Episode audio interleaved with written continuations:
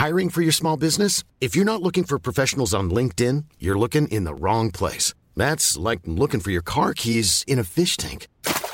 LinkedIn helps you hire professionals you can't find anywhere else, even those who aren't actively searching for a new job but might be open to the perfect role. In a given month, over 70% of LinkedIn users don't even visit other leading job sites. So start looking in the right place. With LinkedIn, you can hire professionals like a professional. Post your free job on linkedin.com slash people today.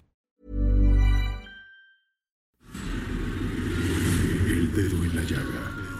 Había una vez un mundo en el que nadie creía. Un país de historias inexplicables. Una nación con personajes asombrosos. Santo Tomás tenía razón. Hay que ver para creer.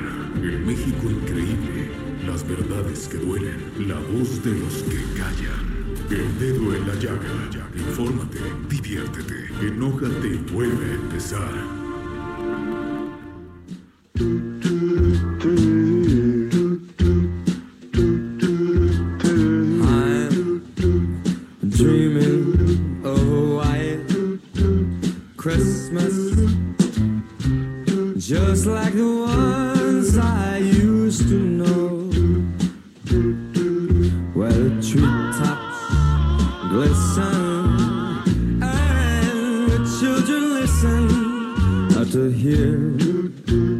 sleigh bells in the snow, the snow. Said I'm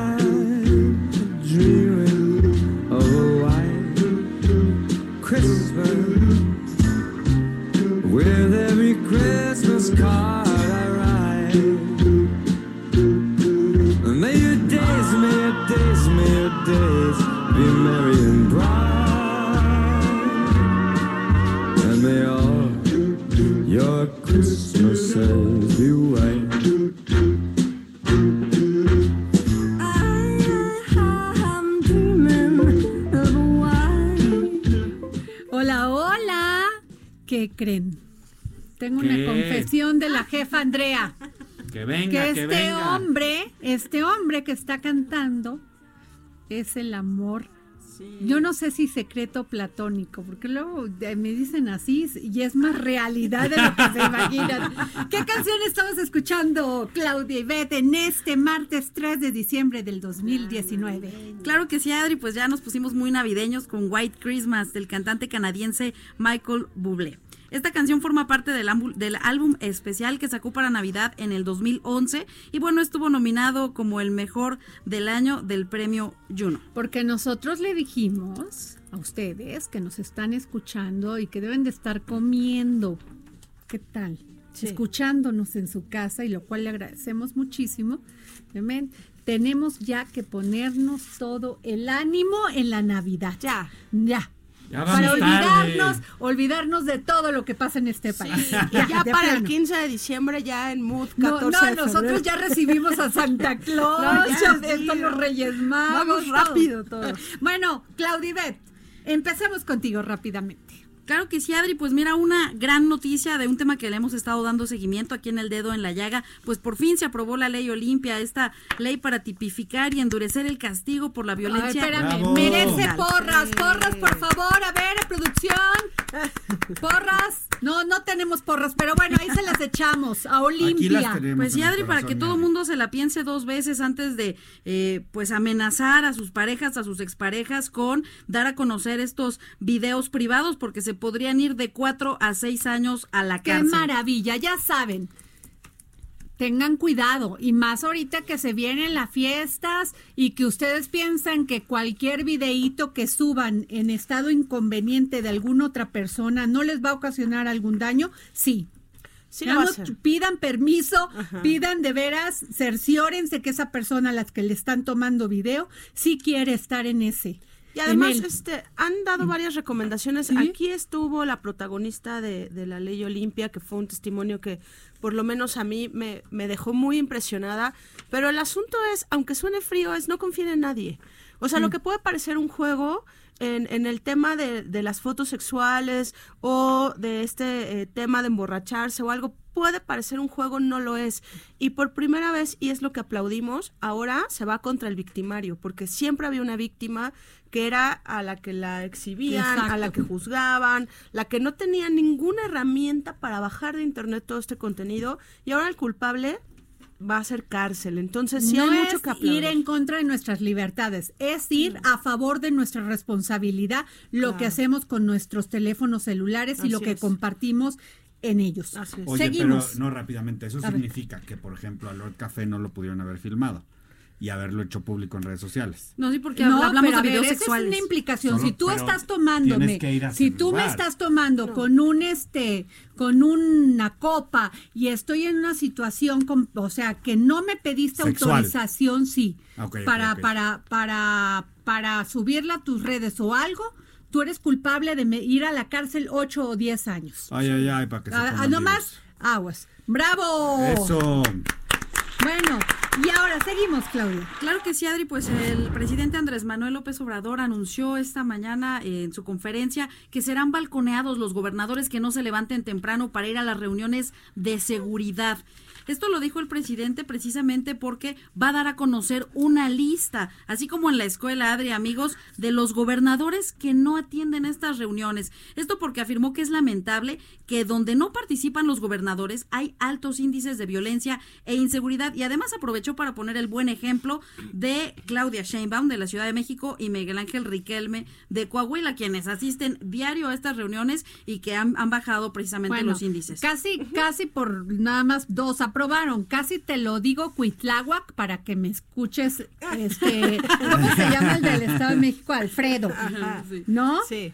Oigan, ¿qué les pasa a los gobernadores? Les pagamos para que atiendan estas recomendaciones. Así es. Aunque hay un tema, Adri, que es muy delicado y pues yo entiendo al presidente López Obrador porque es escorpioncito como yo y es controlador. Y como yo, y como yo. Ah, Ay, pero a ver, si tu jefe te dice que tienes que ir a una Pero en reunión, realidad no es tan su jefe, Adri. O sea, sí, no, porque a los el gobernadores presidente de la sé. República. Pero es una Pero- federación, pero son también Eso, pero, a ve- pero a ver, una federación le hablas y le dices, oiga, tiene que estar en una reunión donde vamos a dar las directrices, donde vamos a generar políticas públicas Pero a lo que para voy, que Adri, usted es las que aplique. yo te doy la razón y yo creo que el presidente tiene la razón. Todos tenemos que hacer lo mismo en el tema de seguridad.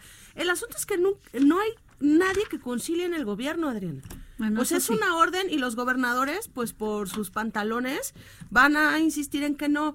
¿Qué tal si el, si el presidente les dice, oigan, miren, la cosa está así, yo los puedo ayudar a los estados?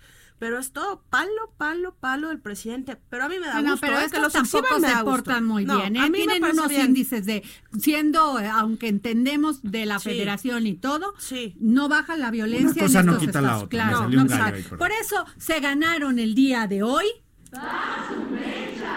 ¡Bájale! Bueno, a ver, Claudia, sigue. El outsourcing está avanzando, amigos. En el Senado de la República, esta reforma para castigar el outsourcing simulado o esta subcontratación simulada, así lo están determinando eh, eh, los senadores. Bueno, lo que sucedió fue que en la Comisión de Trabajo y de, y de Puntos Constitucionales, pues ya se aprobó este dictamen que tendrá que pasar al Pleno. Y bueno, este delito de ser aprobado, eh, pues se estaría equiparando con delitos como terrorismo, acopio de armas, narcotráfico, secuestro, por lo que aplicaría la presión automática sin derecho a fianza. Oigan, creo que algo tuvo, algo dijo Ricardo, ya no Sí. pude ver, algo dijo Ricardo Monreal sobre este tema.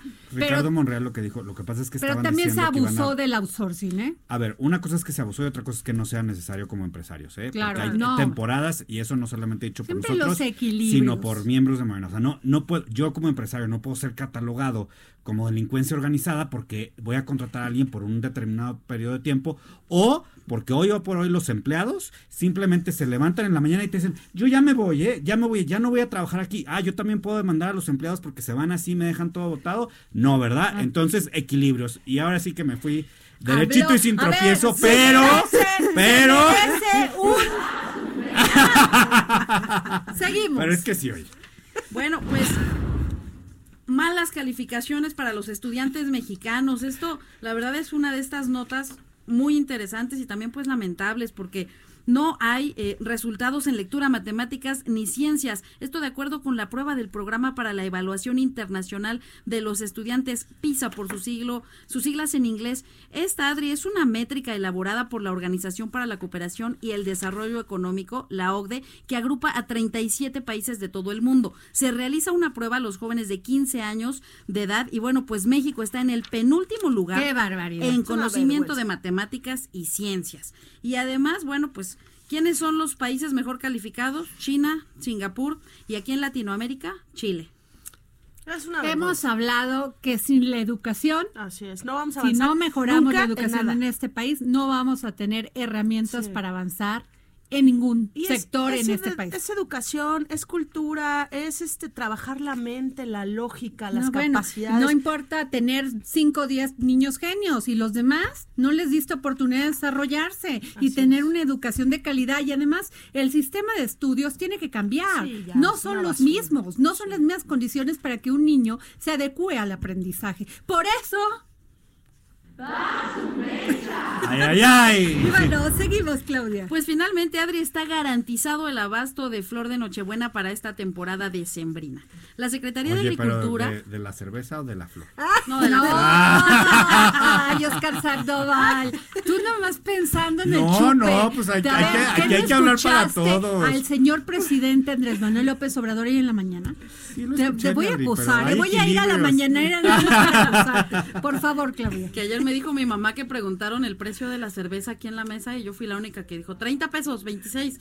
Me dice mi mamá, te estás balconeando. No, pues esta es la maravillosa flor y es una muy buena noticia. A ver. El abasto para la temporada de Sembrina 2019 está garantizado toda vez que la flor de Nochebuena se sembró en 285 hectáreas del país, donde se estima un volumen de producción, Adri, amigos, de 19 millones 113 mil 464 plantas. Bueno, esto se prevé que esté en los principales centros urbanos como la Ciudad de México, Guadalajara y Monterrey.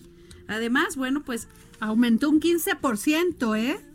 Así es, así es, Adri. Los principales estados productores de flor de Nochebuena son Morelos con 6 millones, Michoacán con 3 millones, Ciudad de México, Puebla, Jalisco, el Estado de México y Oaxaca. Y además, bueno, importante decirlo que de acuerdo con el sistema de información agroalimentaria y pesquera, en 2018 el valor de la producción de Nochebuenas fue de 718 millones de pesos, con una superficie cosechada de 276 hectáreas. Pues esa es una gran noticia porque significa que hay chamba en Así el es. campo, ¿no? Eso. Oye, pero también que, que cuando se acabe la época navideña, pues la flor se hace planta verde y hay que guardarla y cuidarla también el Sí, resto del eso año. sí ¿Tú es cierto, ¿eh? Tú que le sabes mucho a las sí, plantas, Medi? fíjate que sí, tienen que, no la tienen que tirar No, y no, no. irse a la basura, que se cuídenla, cae la flor. dele- pónganla bonito y plántenla, Exacto. ¿no? Y la verdad es que también te habla de que los mexicanos, por más que estemos así con el tema del árbol y de Santa Claus y lo que quieran,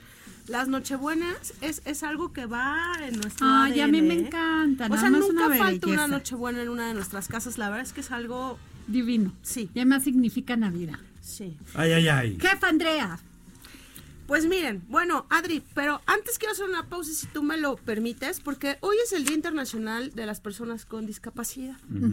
Y bueno, este, aquí en la mesa, algunos lo saben, yo tengo un hermanito con discapacidad. sí, lo sé, lo sé, hermano. Y sabes qué, más allá del Y tema... una gran hermana. Sí, bueno, no sé si él diga lo mismo. Sí. Ah, seguro sí, seguro sí. Pero yo sí creo que más allá del tema de conmemorar o celebrar o no, creo que es un gran día para felicitar y aplaudirle y echarle porras a las familias que rodean a veces a una persona con discapacidad, porque para los papás es una lucha incansable. Yo hoy todo el día he estado pensando en mi mamá por eso, porque digo, wow, o sea, eh, las personas con discapacidad Es una entrega absoluta. y, ten- y además van conociendo en la vida a ángeles. Eh, mi hermano depende de la empatía de la gente, depende de la honorabilidad de la gente cuando lo ayudan, cuando lo protegen, No, cuando no lo miran mal. Entonces, a todas esas personas que de verdad tienen en su corazón y en su alma la sensibilidad de respetar a la gente con alguna discapacidad, en serio va un abrazo a las familias porque es una lucha para siempre, pero es una lucha que lo vale todo. Qué maravilla. Fíjate, Andrea, yo eh, estoy lastimada de mi pierna y el doctor ayer de plano me dijo, tiene usted que usar este bastón. Bastón. No sabes qué bonito, ahorita que venía en la calle, como el policía de abajo de la que nos recibe la entrada me dijo necesita ayuda, ¿cómo le ayudo? O sea, sí hay Sí. una sensibilidad hacia la discapacidad. A veces tenemos que sumarnos, m- leer más, cómo Sí. podemos ayudarlos, no menospreciar a la gente, no usar términos en diminutivo, Sí. como nos decía Katia de Artigues, sino sensibilizarnos con el tema y cómo ayudar. Sí, y, y el lenguaje es muy importante, no utilizar estos términos para tratar de ofender, ¿no? No. El, el idiota, el mongol, el, que, hay, que hay como en este léxico este, muy Y es- ofensivo. tiene un, sencillamente una capacidad Y- diferente. Y, ¿no? hay que ser empáticos. Si fuéramos empáticos no solo con las personas con discapacidad, con el mundo entero, otra cosa sería, ¿eh? La empatía para mí es esa amabilidad, es esa cortesía con la que tú puedes Claro. convivir con todo tipo de Claro, personas. totalmente de acuerdo. Bueno, Adri, y en otros temas. Fíjate que eh, yo ins- insistí en hablar con ustedes del tema de los pinos, porque hay, es un año que, que entró el presidente y que abrió los pinos, y resulta que los pinos es ahorita el lugar más visitado de todo México en todas sus versiones. El Museo de Antropología es uno de los museos en Latinoamérica con más visitas al año. Dos millones de personas, Adri. Los Pinos ya lleva 2.8 millones de personas. Wow. ¿De qué te habla? A mí me Además era parece- medio morboso cuando lo abrieron. Era súper morboso. Claro dónde sí. dormía nuestro expresidente. Bueno, él es nuestro ya Sí. no, ¿verdad? Bueno, no, el ya no. expresidente Enrique Peño y la gaviota. Es muy como morbosón, ¿no? ¿Dónde Es comían? ¿Dónde se, dónde se agarraban al chongo? Porque todas las parejas se agarran al chongo. Seguro, sí. No lo digo por ellos. ¿Dónde las luego parece que sí, porque terminaron divorciándose, ¿no? Pues sí, sí. fue un drama. Fue un Pero drama. las escaleras estos del, de las revistas, ¿no? Pues de es las que se posadas. tomaron muchas fotos. Sí, Hasta tatuajes se tomaron ahí. Se así hicieron y es, se tomaron. es correcto. El asunto es que creo que es un fenómeno que, que va más allá de que sí del morbo que nos mueve muchísimo y me da mucha risa y curiosidad, pero también te habla de la falta total de espacios públicos en la Ciudad de México, ¿no? Cómo en un año les abres un lugar que tal vez no tiene nada más que paredes, porque ya no hay muebles, porque las obras de arte, ¿te acuerdas que desaparecieron? Ya las recuperaron, son 33 que contabilizaron, de 200 que creen que habían en los pinos, Adri. Hay toda una opacidad en el tema de pinos este, bastante fuerte. Y ahorita lo que estamos eh, buscando son estos formatos en los que la gente va a tener nuevos conciertos, vas a tener ya más artistas, este, están viendo escuelas de arte, de Eso música me encanta, clásica. me encanta. Y entonces ya es una opción más para la gente, pero yo no sé si ustedes lo imaginaban, pero superar al Museo de Antropología a mí sí me parece que Pues mira, es un acierto presidencial. Pues es que muchos mexicanos nos dimos a la tarea, te digo, de, de ir a ver todo No, y te voy a decir esto, que- donde se manejaba el poder de este país. que hay, hay, digamos, el Palacio de Buckingham está abierto al público, la Casa Blanca en temporaditas está abierta al público, es decir, en México lo cerramos demasiado y entonces, pues claro, se, se acumuló el tema. Claro. Entonces, o sea, porque tampoco Ahora está que mal. le fue muy bien al presidente, porque la verdad, estar en el Palacio Nacional, yo creo que deja los pinos muy atrás, ¿eh? O sea, es Palacio Nacional. O sea, lo significativo que tiene dormir en el Palacio Nacional, perdón. Pero bueno. El Yo- silencio yo- en la noche debe sí. ser durísimo ahí, ¿eh? Ay, digo. Ay, no, no habrá fantasmas. Pues- pues- a mí lo que me preocupa no son los muertos, son los vivos. ¡Ay! Adri, imagínate, imagínate caminar esos pasillos de Palacio no, no, Nacional. En la noche se te ocurre salir y. Ay, uy. Dios mío, no, Y el no lo frío, había también pensado, me preocupa eh, el frío, pero- eh. Perdón, perdón, pero es que. Ay, El ya caso es te que- vas a Costco, bueno, ya lo dije. te compras unas colchon, unas cobijitas bastante buenas, ¿eh? que Ya yo compré el fin de semana. Pues, pues la verdad es que ha habido 1300 eventos, hay este, todos los salones están abiertos, los espacios y todo el tema de escuelas, así que pues parece que Los Pinos va a acabar siendo el atractivo de este país, Adri. Pues sí, pues hay que ir a verlo, ¿eh? Ay, que nos abran además más Vamos. museos que sí tengan obras de arte. Hay que armar una fiesta. Oigan, oigan, pues tenemos en la línea a un consentido de este programa. Mario Delgado, coordinador de la bancada de Morena en la Cámara de Diputados y presidente de la Asociación Nacional de Legisladores Constituyentes de la 4T. Mario, ¿cómo estás? Ya me dijeron. Hola Adriana, muy bien. ¿Y tú ¿Qué cómo estás? Buenas dijeron? tardes. ¿Qué te dijeron? ¿Cómo estás, Adriana? Muy bien, querido Mario. Oye, ya Muchas pens- gracias. pensábamos que no nos ibas a contestar, te íbamos a poner tache, ¿eh? No, estaba aquí en una junta de la coordinación. Bueno, tenemos sesión hoy y ya sabes. Todos Oye, ya te vimos que ya so- nos enteramos que andabas con el expresidente Mojica. Ah, sí, tuvimos la oportunidad de tener un encuentro. Eh, invité a diputados jóvenes de, Ah, de la padre. fracción y ahí estuvimos platicando con él una media hora que nos dedicó. No sabes qué fascinante Tipazo. es eh, estar con él. Pues sí, es un hombre es- es un hombre centrado, sabio, estable. es un hombre, un hombre sabio y, y con una gran capacidad de, de comunicación, con un pues diagnóstico muy especial de no solo de los países, sino del- del mundo en su conjunto, de, de la vida que llevamos en esta generación, en esta Claro. época, en nuestra condición humana. No sabes qué, de verdad qué privilegio hablar con él. Pues sí. Oye, Mario, pero oye, cuéntanos de esta asociación que está formada por legisladores que pertenecen a los partidos, no solamente de Morena, de Trabajo, de Encuentro Social y Verde Ecologista. ¿Qué va a pasar con Morena? ¿Es, es como, como un este Un plan B. un plan B? No, no, no. A ver, No cuéntanos, porque que ya hay rumores, ¿eh? De legisladores eh, locales, federales y senadores. Pues un partido. No, no tiene nada que ver. A ver. Es, es una asociación de legisladores locales, federales, eh, senadores, eh, que pues de alguna manera nosotros hemos tenido una participación muy importante en la transformación, en los resultados que daba el presidente el domingo con las reformas a la constitución que él plantea, pues configuran una nueva constitución. Entonces, queremos tener un espacio de vinculación, de coordinación, de comunicación entre todos que vaya más allá de los partidos. Aquí hay diputados y diputadas del Partido del Trabajo, del Encuentro Social. Pues de mira, Morena, a, lo, a lo del mejor ya con esto se ponen a trabajar estos partidos, Mario, porque nomás vemos a Morena.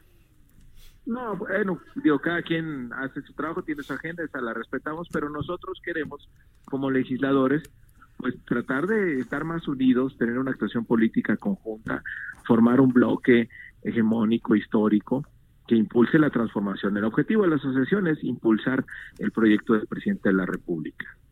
Mario, yo te preguntaría algo, este, que, que sé que vas a decir que, que sí a bote pronto, pero en un ejercicio de autocrítica. ¿De qué nos sirven los legisladores de los mini partidos que, que a veces juegan este papel de bisagra, que ahorita para ustedes son importantes porque de repente les garantiza la mayoría, pero ¿y qué más, Mario? Pues, ¿cómo que más? Son importantísimos en sumar para tener la mayoría calificada. Por un interés de Morena. puede reformarse la Constitución. Entonces son alianzas estratégicas que además, si hay coincidencia en el proyecto, en aprobar el proyecto, pues bienvenido. Los votos siempre suman, siempre y cuando se hagan nada más eh, en favor de un proyecto y no a cambio de nada, que no haya ninguna negociación por debajo de la mesa, sino simplemente apoyar un proyecto político donde haya coincidencia. Y eso es lo que ha venido ocurriendo, que el, el proyecto del presidente de la República ha venido sumando apoyos y mi tesis es que esto tiene que seguir creciendo. No debemos conformarnos con lo, con lo que tenemos, sino invitarnos, invitando cada vez más a fuerzas políticas, Oye, Mario. movimientos, causas, personajes. Diputado, que- ¿cómo estás? Oscar bueno. Sandoval, ¿cómo estás? Una preguntita. Oye, ¿no, se, ¿no están haciendo un grupote parlamentario nombrado asociación? O sea, ¿no es una planadora hacia los otros partidos de oposición? Ay, pues ojalá funcione así. Este, ojalá tengas voz de profeta, pero qué mejor que, que, que fuera eso que tú estás proponiendo. O- ¿Cuál sería entonces la diferencia? O sea, es decir, No, porque bueno, pues, si los vas a pues, agrupar este, y van a estar todos luchando por lo mismo, pues van a votar Pues no por lo estás mismo. hablando de, de que pues es una masa de gente sin criterio y que es- es- escucha órdenes nada más, no, pues es un grupo de legisladores plural, que cada quien tiene su partido, pero que coincidimos en el proyecto de la transformación. Ok. Ma- Mario, eh, la última pregunta, porque sabemos que... Mario, este, Bueno. ¿qué va a pasar con Morena? pues está entrampado ahí en el proceso de renovación. La dirigencia no se pone de acuerdo. y pues ojalá se resuelva pronto, ojalá haya unidad en el partido y se vaya hacia adelante el, el proceso de, de renovación. Es mucho lo que está en juego y aquí pues lo recomendable es seguir lo que el presidente de la República sugirió, que se resuelva esto por encuestas y, y ahorrarnos muchos problemas. Pues sí, pero ya ves que no quieren. Pues sí, pero pues ojalá haya madurez Pues sí. y se recapacite y haya unidad sobre todo. Bueno. Hay que garantizar la continuidad de la transformación, esa es la tarea. Muchas gracias, Mario, por haber estado Gracias aquí en el ti, dedo en la llaga. Gracias por habernos contestado. Pues tuvimos aquí en la línea a Mario Delgado, que es el coordinador de la bancada de Morena en la Cámara de Diputados y líder de la Asociación del nuevo Nacional de bloquezote. Legisladores Constituyentes de la 4T. Y ya se acaba de sumar a esta mesa Julio Piloxi. Después del corte, ya me regañó el productor. Muy bien.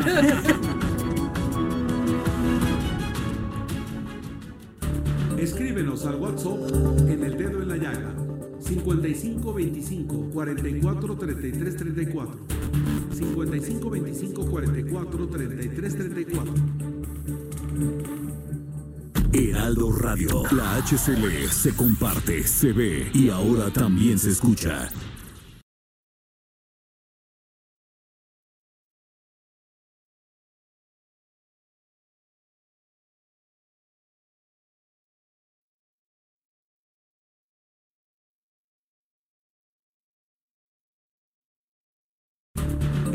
Escríbenos al WhatsApp en el dedo en la llaga.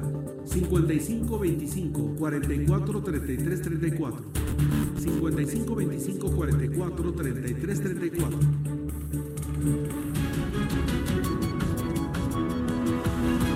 Bueno, pues regresamos aquí al dedo en la llaga y como les decía antes de que me cortara el señor productor, este estaba aquí, eh, ya llegó a esta mesa súper importante, Julio Piloxi, analista de negocios y periodista de la barra de opinión de TV Azteca. Muy buenas tardes, Muy Julio buenas tardes, querido. Un placer, un honor. No, Eh, además no saben cuánto lo quiero, es un hombre impresionante, inteligente, pero Hombre. informado, pero culto, pero además un gran analista de finanzas y economía. Te lo aprecio muchísimo esos No. conceptos. Honestamente, sabes el enorme cariño que te tengo y al contrario, para mí es un honor estar aquí. Oye, mi Julio, neta, ¿qué está pasando con el TECMEC?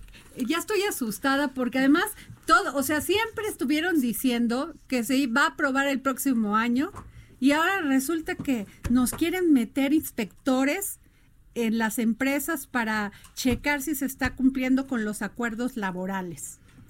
Yo creo que ahí es ¿No? una discusión profunda porque no es posible que, que hasta hoy nos demos cuenta de ese compromiso que se firmó, pues que no lo leyeron, no lo revisaron, no, no, no este, analizaron a profundidad lo que se di- discutió. Pues yo creo que no. Entonces, parecen legisladores de, de, este, de la pasada legislatura, de la actual, que votan sin leer lo que se aprueba, ¿no? El tema es preocupante y delicado porque hasta el propio presidente López Obrador, hace un momento, más temprano, ha dicho que eso no se va a permitir. Entonces, es una piedra más en el camino para la aprobación del TEMEC. Ahora, yo les pregunto a Oscar Sandoval de Momento Pivot y a Julio Piloxi, ¿en qué nos afecta si no se aprueba el TECMEC? Pues básicamente sigamos con el tratado anterior, pero ¿qué es lo que sí sucede? No, pero ¿cuáles son las consecuencias si no se aprueba? Pues mira, tiene consecuencias, por ejemplo, en economía digital, que básicamente en el tratado anterior no existía y estaba además muy castigado lo poco que se, se- se vislumbraba. Y por ejemplo, ahí tienes a la Asociación de Consumidores de Tecnología de Estados Unidos que tienen una actitud súper frontal y están en redes pidiendo firmas y están en los portales diciendo, oigan, súmense a este tema porque pues claramente lo necesitan. Y creo que aquí los mexicanos cometemos un error actuamos frente al TIMEC como si fuera algo que solamente nos beneficia a nosotros o que solamente queremos nosotros, entonces parecemos desesperados. ¿Cuándo se aprueba? ¿Cuándo se aprueba? ¿Cuándo se aprueba? Cuando en realidad, perdón, Pues la es verdad, benéfico por para eso los te tres estoy países. diciendo, no, pero te estoy diciendo porque a- al ministro de Canadá le viene valiendo. A Trump pues, nos pone aranceles y se le da la gana de declarar una ¿no? cosa otra. A ver, Julio, ¿en qué nos afecta si Pues no se mira, aprueba? Trump hoy dice una cosa, mañana otra. Eh, Me queda claro. Obviamente que con el avance de los años hay sectores que no estaban tan desarrollados como hoy en día. Y por supuesto que México es uno de los principales consumidores a nivel mundial de tecnología y de hoy en día de consumidor a través de plataformas de diferentes productos y servicios. A ellos les interesa porque también México en su momento fue un gran productor de componentes de tecnológicos. Hoy por hoy seguimos con el mismo Tratado de Libre Comercio que teníamos anteriormente, el de la idea de poderlo actualizar y reformar fue de Trump, si no seguiríamos igual. Y hoy estamos en peligro de que se sume a su campaña política.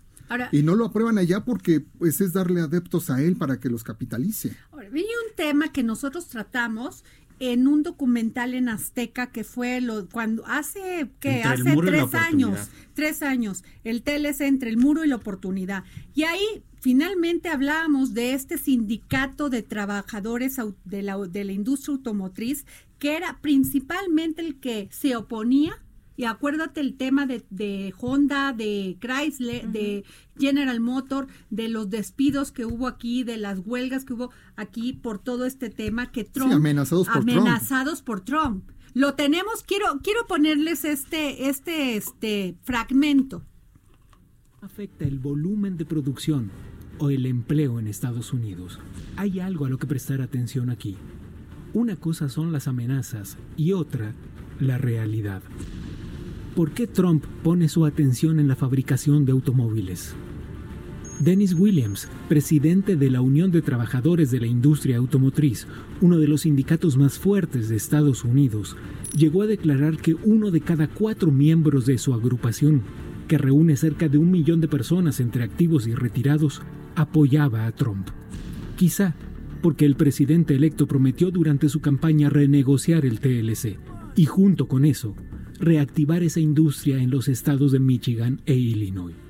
Esto lo dijimos hace, tres años en este documental y creo que es la misma realidad del día de hoy.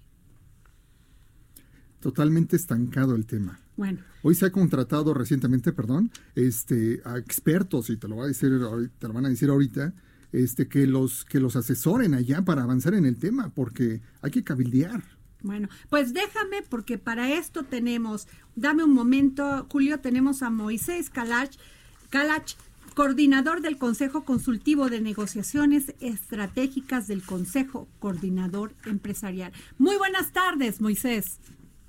Hola, muy buenas tardes a ustedes y a su auditorio. Moisés, la pregunta que nos estamos haciendo, ¿por qué se estancó esta negociación? No, yo creo que no está estancada la negociación. Yo creo que estas negociaciones son complejas, requieren tiempo. Eh, los calendarios políticos, eh, sin que nosotros queramos que así fueran, pero la realidad es que los calendarios políticos interfieren.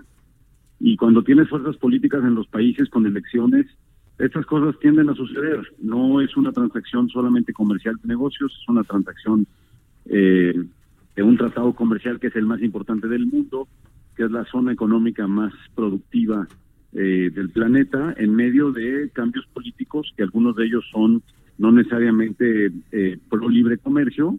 Entonces son, son temas muy complejos. No, no nos parece que, el tema se haya atrasado. Eh, uno siempre cree que estas cosas pueden ser más rápido de los que son, pero pero es, es, normal lo que está sucediendo, principalmente cuando tenemos en Estados Unidos a un presidente Trump que lleva, eh, pues, bueno, que tres años en su periodo, tiene elecciones el año que entra y, y su el partido contrario a su a su a su base, que son los demócratas, le ganaron la mayoría en el Congreso. Estas negociaciones pues suelen suceder cuando cuando eso sucede. Ahora bien, nosotros firmamos el acuerdo comercial hace un año y pues eh, uno siempre quiere que esto sea aprobado mejor antes que después, pero ya estamos donde estamos. Nosotros en el CCL le damos una visión muy pragmática a las cosas. El acuerdo es un buen acuerdo para nuestro país, es una buena modernización y estamos trabajando de lleno desde nuestra oficina en Washington con una estrategia de cabildeo muy intensa para tratar de asegurarnos de que esto llegue a buen término. Querido Moisés, eh, Julio Pilotzi, ¿En qué crees que pudiera ceder eh, México en esta negociación que se está poniendo ya eh, en este momento en el tema laboral? ¿En qué podría México negociar con ellos? Porque hoy por hoy... yo creo que... Yo creo que perdón que te interrumpa, nosotros ya, ya negociamos un capítulo laboral, ya se negoció eh, que ese capítulo laboral atara, digamos, ciertos lineamientos a la reforma laboral mexicana. Ya se puso en pie eh, y se clarificó que nosotros vamos a tener un presupuesto para implementar la reforma laboral. Y pues eh, el gobierno mexicano tiene la voluntad, porque así lo tiene en su DNA, de ser muy cercano a las causas laborales. Entonces, yo creo que no hay nada más que se negocie. Lo que se está negociando en este momento son nuevas solicitudes que vienen a través de principalmente de grupos demócratas que tienen dos intereses. Eh, unos pues pueden ser legítimos de cambios, cambios digamos menores, eh, menores en cantidad, no en calidad, eh, cambios menores al tratado, o bien también de grupos que quieren o pretenden introducir propuestas al nuevo tratado que dañan la competitividad de nuestro país. Y por eso mismo nosotros salimos con el comunicado que ustedes tienen, en donde hay, hay líneas que no estamos dispuestos a aceptar, porque precisamente creemos que no es en el, en el mejor interés de nuestro país. Eh, ahí es donde estamos y estamos en esta, digamos, negociación política en Estados Unidos que nosotros vemos desde, digamos, desde afuera como un socio comercial, pero en donde pues, a veces nos quieren pasar los costos de esa negociación a nosotros. Y eso es lo que no podemos dejar que suceda. Moisés, eh, hay un punto muy importante. La nota del día de hoy tiene que ver con la postura del presidente y de los empresarios respecto a que no van a dejar a los inspectores de Estados Unidos venir a ver cómo estamos haciendo nuestro trabajo. Pero yo creo que ahí hay un mensaje eh, profundo, muy importante y que tiene que ver que los empresarios y el gobierno están trabajando en conjunto, no solo para México el mensaje, sino también para Estados Unidos. ¿Qué tienes que decirnos de esto? Tienes toda la razón. La verdad es que me ayudas mucho con tu comentario porque es precisamente el mensaje central. El mensaje central es, durante todo este proceso que llevamos tres años, cuando más exitosos hemos sido es cuando los empresarios y el gobierno mexicano trabajamos de la mano por el interés del país. Nos tomó un poco de tiempo, pero creo que al día de hoy estamos totalmente alineados, eh, en donde las líneas rojas que se han marcado eh, tanto del, del, de la iniciativa privada como del gobierno mexicano son las mismas. En este momento tenemos un frente común contra dichas propuestas inaceptables. Esa es la parte más importante y yo creo que es la parte que debemos de compartir con el público, de que tenemos un grupo de expertos que han visto a detalle eh, las propuestas que se hicieron, se juzgaron que no eran correctas para nuestro país, se pusieron en la mesa para que se cambiaran, se hizo una contrapropuesta y el subsecretario se desencargará de negociarlas con sus contrapartes en Washington y me parece que eh, con la solidez y con, y con el, arropando al subsecretario es como podemos ayudar en el día de hoy. Eso es precisamente lo que estamos haciendo, eh, asegurarnos que no se ceda en donde no se tiene que ceder, pero por el otro lado apoyándolo en donde tenemos que apoyar para que para que él también pueda hacer su trabajo. Por ejemplo, en el cabildeo, el cabildeo que tenemos en Washington, el cabildeo con todos nuestros aliados del sector privado americano, que son precisamente como, como podemos avanzar en estas cosas. Moisés, buenas tardes, te saluda Andrea Merlos. Yo recuerdo mucho, eh, Moisés, que tú fuiste uno de los que eh, de manera en ese momento vista pesimista en el verano, advertiste que no iba a pasar el tema cuando todo el Congreso estaba emocionadísimo. próximo año. ¿Cuáles son tus nuevos tiempos, Moisés? Porque parece que también el Congreso tiene toda esta expectativa permanentemente abierta y, y no pasa nada. ¿Cuál es tu apuesta? Mira, yo siempre me catalogo como optimista y además en este tipo de trabajos tienes que ser, porque si no, imagínate cómo estaríamos después de tres años de gobierno del presidente Trump diciendo todo lo malo que somos. Sí. Entonces siempre me catalogo como optimista, pero en realidad lo que lo que tenemos que hacer es un poco es, es realista. En la realidad tenemos varias cosas importantes. Primero, que el NAFTA original esté en pie. Esa es la, esa es la realidad número uno. Al tener el NAFTA original en pie, la, la digamos la relación comercial en América del Norte está regulada y con ese, ese tratado nos protege a los tres países y tiene reglas muy claras. Después de eso, la negociación que está sucediendo está sucediendo entre demócratas y republicanos, en donde los demócratas tienen mayoría en el Congreso americano y donde están eh, visualmente en contra del presidente Trump e incluso lo quieren llevar a juicio político. Eso complica la situación política y por ende eh, hemos logrado poner algunos incentivos para separar la parte comercial de la parte política, pero pues es un tema muy complejo. Eh, entonces, ¿dónde estamos? Precisamente ahí. No han llegado a un acuerdo entre republicanos y demócratas para, para, para digamos, para eh, pasarle a México la propuesta final. Eso es lo que se está negociando ahora. De aquí a fin de año tienen pocos días de trabajo, tienen solamente dos semanas más de trabajo en el Congreso. Eh, el, las señales, eh, y como vemos esto es en tres brincos. Primero el acuerdo político entre la Casa Blanca y los demócratas, y después los procesos legislativos en el Congreso Mo- y en el Senado Moisés, americano. Con, Moisés, con que se dé el primero será una señal suficientemente buena y esa sí se pudiera dar antes de a ver, el Moisés, proceso de aprobación como tal no necesariamente. pero siendo muy pragmáticos, sí, muy netas. El tema es que no va a pasar este año, porque entre que se ponen unos y otros de acuerdo, Ya pues no nos fue. va a afectar. Pero lo que yo te quiero, yo te quiero preguntar es, si ya tenemos el otro acuerdo, que es el de NAFTA, ¿para qué queremos este? Explícaselo, porque luego lo- la audiencia no le queda muy claro. Ajá. Sí, bueno, varios, varios, varios ángulos, de porque primero, obviamente tenemos el NAFTA. ¿Qué va a ganar México? ¿Qué va a ganar México Bueno, con este nuevo acuerdo? nada, Así muy neta. Primero, ten- primero que nada tenemos que ten- primero que nada tenemos que mantener el NAFTA. que Eso es lo primero que tenemos Ese que ya hacer. está, ¿no? Y eso es lo que llevamos tres años, sí, pero hay que mantenerlo y eso quiere decir, no olvidemos que hace poco tiempo el presidente Trump estaba muy agresivo contra ese NAFTA. Entonces, primero que nada hay que mantener el NAFTA. Ok. Después, ¿qué nos trae el nuevo, el nuevo acuerdo? Primero que nos trae una modernización de un acuerdo que tiene 25 años. Y un ejemplo muy claro de la modernización es el NAFTA no tiene nada que tenga que ver con no solamente muchos de los derechos laborales, pero Ok. también de la economía digital, del Internet y de las compras eh, eh, y servicios electrónicos, Ok. eh, toda la nueva economía. Ese es un ejemplo de cosas que traen. Imagínense eso puesto en medicinas, en patentes, en comercio, en producción de autos, o sea, eh, una modernización del tratado.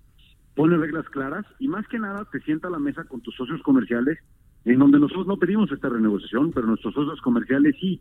Y como en todo, en cualquier contrato, cuando tus socios comerciales quieren cambiar algunas cosas, hay veces pues, te tienes que sentar a la mesa a hacerlo. Me Entonces nos trae, nos trae otras cosas más. No olvidemos que esto nos deja pertenecer al, al club más importante comercial del mundo. Es el bloque comercial más importante del mundo, el más exitoso tratado comercial que existe. Para nuestro país es sumamente beneficioso estar en ese club comercial y tener estos socios comerciales, porque tenemos una disparidad económica y ser socios de dos países, especialmente de Estados Unidos, que tiene un que es una potencia económica, pues es, es una es una gran virtud. Entonces, eh, son dos ejemplos o tres ejemplos de lo que trae este tratado. Obviamente tenemos 32 nuevos capítulos, puedo entrar a detalle a todo, pero para, para, para ver la foto grande es, es eso, es pertenecer a este club que es el más exitoso, en donde parte del crecimiento importante de nuestro país pasa por este acuerdo comercial. Y, y, y cuando ves los números son aba- aba- abaya- o sea son realmente gigantes no este entonces tenemos que proteger esos números también. Les pongo un ejemplo Texas y México tienen un comercio de 170 billones de dólares al año 170 billones de dólares al año. Nada más México y Texas. Cuántos empleos representan esos es- esos 170 billones de dólares en nuestro país qué representan para los para los el sector manufacturero y agropecuario de nuestro país esos clientes tejanos o sea la, la importancia de estos acuerdos es muy profunda Pues sí. Pues muchas gracias, Moisés. Gracias por habernos recibido la llamada aquí para el dedo en la llaga. Te valoramos mucho y este pues nos dejaste muchos puntos claros. Gracias. muchas gracias, Gracias, a ustedes buenas tardes Pues la situación no se antoja nada fácil, ¿eh, Julio? Yo lo veo muy Porque, pues complejo. porque están en un debate los demócratas y los republicanos entre político. Y la petición que se hace hoy en día es por parte de los demócratas, ¿eh? Claro. Y Pues no era- prioridad, Oye, ¿no, los? No demócratas no, eran nuestros cuates. Eso hemos creído siempre, pero no, No, es bueno.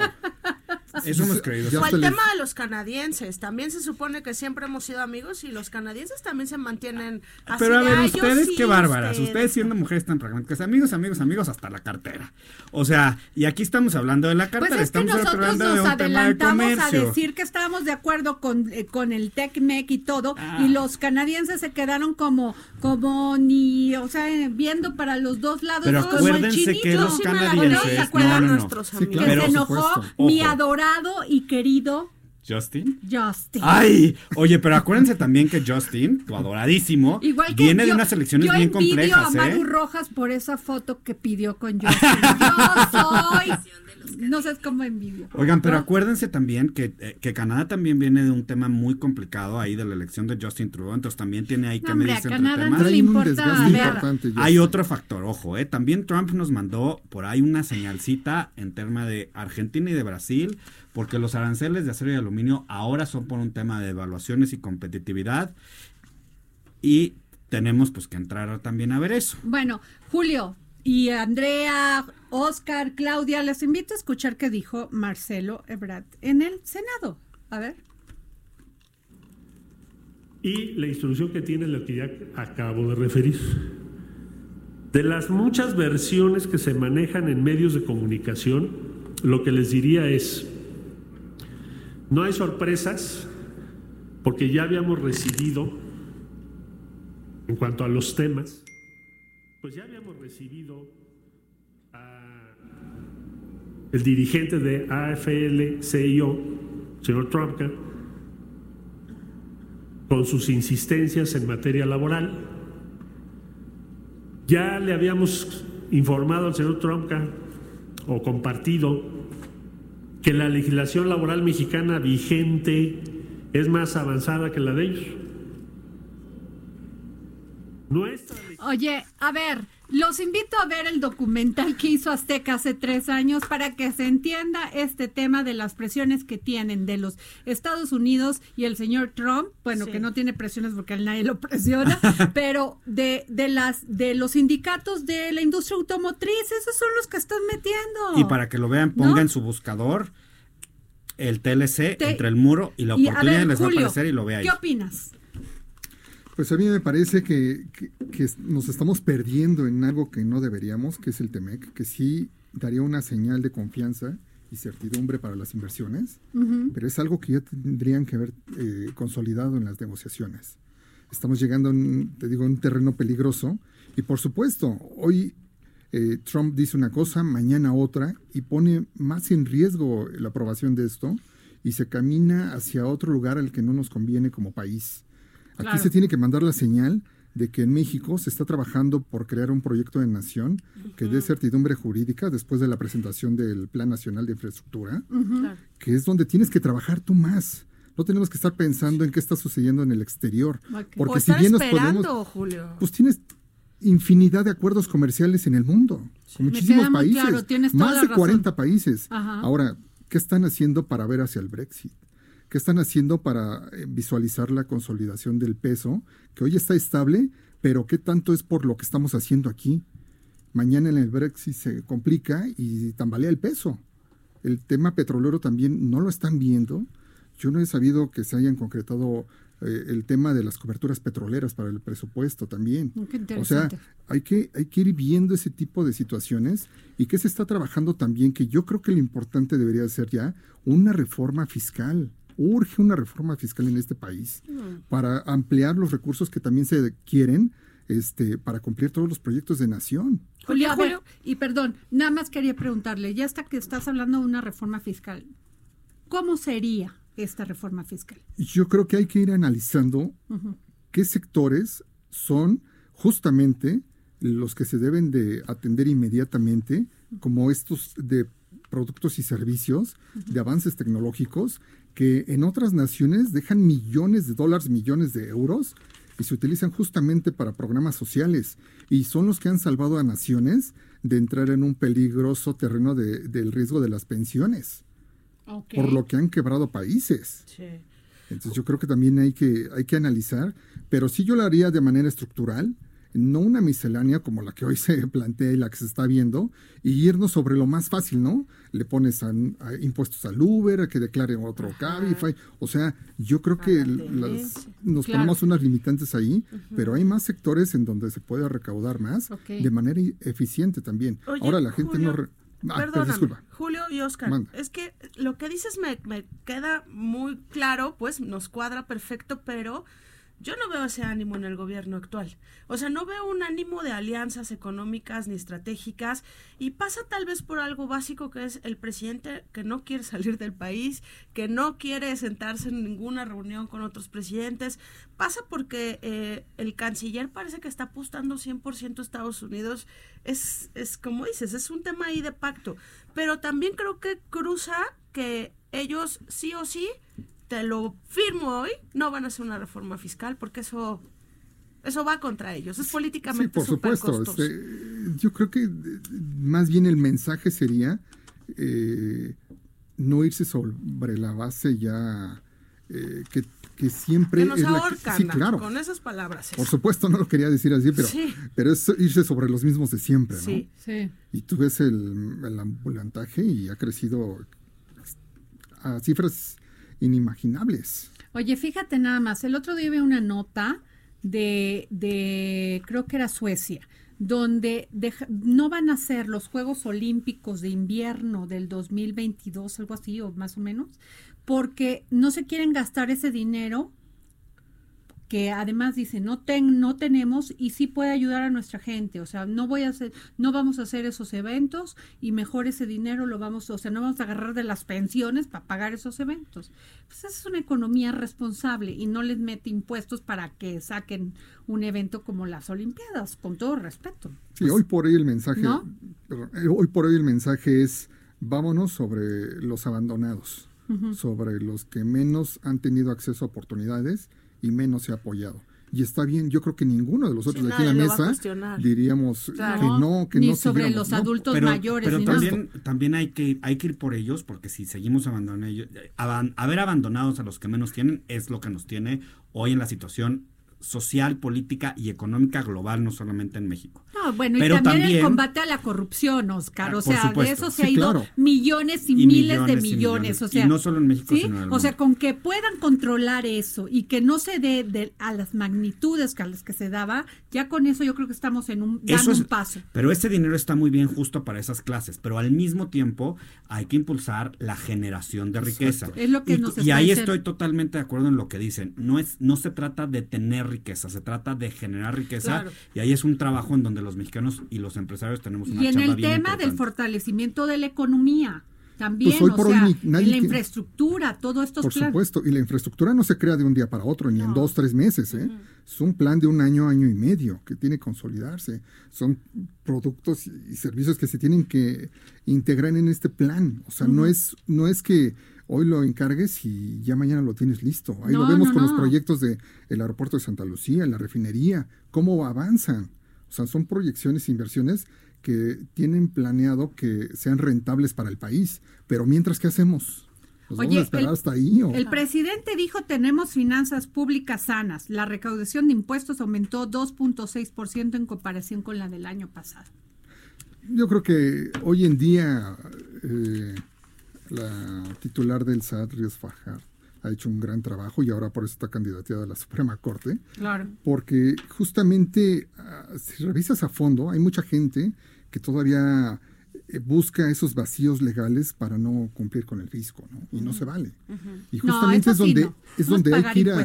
todos, todos. Sí, por supuesto, pero que también se vean reflejado en, la, ca- en las calles, en lo que te ofrece el gobierno como servicio, en los hospitales.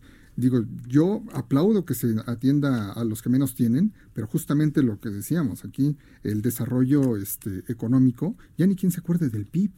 Yo me acuerdo cuando el año pasado, este, Videgaray era el, era el, el, el más criticado porque tampoco estábamos reforma esperando para sirvió que- para nada, ¿eh? Estábamos esperando para ver cuál era el dato del PIB.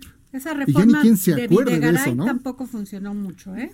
Y sí, Dejó pues muchas sí. oportunidades que, que además Por que supuesto. al final de ¿Y cuentas quién se acuerda de las reformas estructurales? Nadie. Nadie. No, y lo que dices del PIB es una discusión que está sobre la mesa acerca de que si lo que estamos midiendo es la generación de riqueza en ciertos sectores que no incluye a toda la economía o estamos midiendo el bienestar de la gente. O creamos un nuevo concepto de desarrollo productivo y nos vamos por ahí Claro. para la generación de riqueza. Pues sí, o sea, Ahí la discusión. ahí la discusión, pero bueno, pues ya se nos acabó el tiempo. ¿Cómo ven? Nos portamos bien con los que nos hablaron por teléfono, ¿no? Nos portamos Fuimos muy- bastante decentes. Somos muy decentes. ¿qué Somos Algo va a tener que dar México para negociar ese punto. Muchas No tan fácil van a salir Claro. de eso. No, yo creo que les falta, les queda mucho por delante. Pues ¿eh? muchas gracias. Gracias por estar aquí, jefa Merlos. Eh, Ay, gracias a ustedes. Oscar. Un gusto. Sandoval, Pivot, que ahorita hablamos. La buena Ah. risa, la buena risa en esta mesa con la información. Julio Filoxi, analista financiero No, no, y muchas económico. gracias, ¿eh? Claudia Ibet, gracias por tus notas. Gracias, Y Adri. nos vemos mañana y lo dejamos con, los dejamos con el novio Ay, de sí. Andrea Merlos. Gracias. Disfrútenlo, por favor.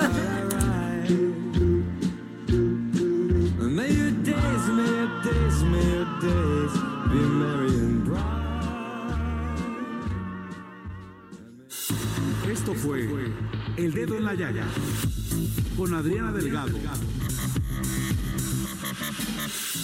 Escucha la H, Heraldo Radio. Hey, it's Paige DeSorbo from Giggly Squad. High quality fashion without the price tag. Say hello to Quince. I'm snagging high-end essentials like cozy cashmere sweaters, sleek leather jackets, fine jewelry, and so much more. With Quince being 50 to 80% less than similar brands. And they partner with factories that prioritize safe, ethical, and responsible manufacturing. I love that. Luxury quality within reach. Go to quince.com slash style to get free shipping and 365 day returns on your next order. Quince.com slash style.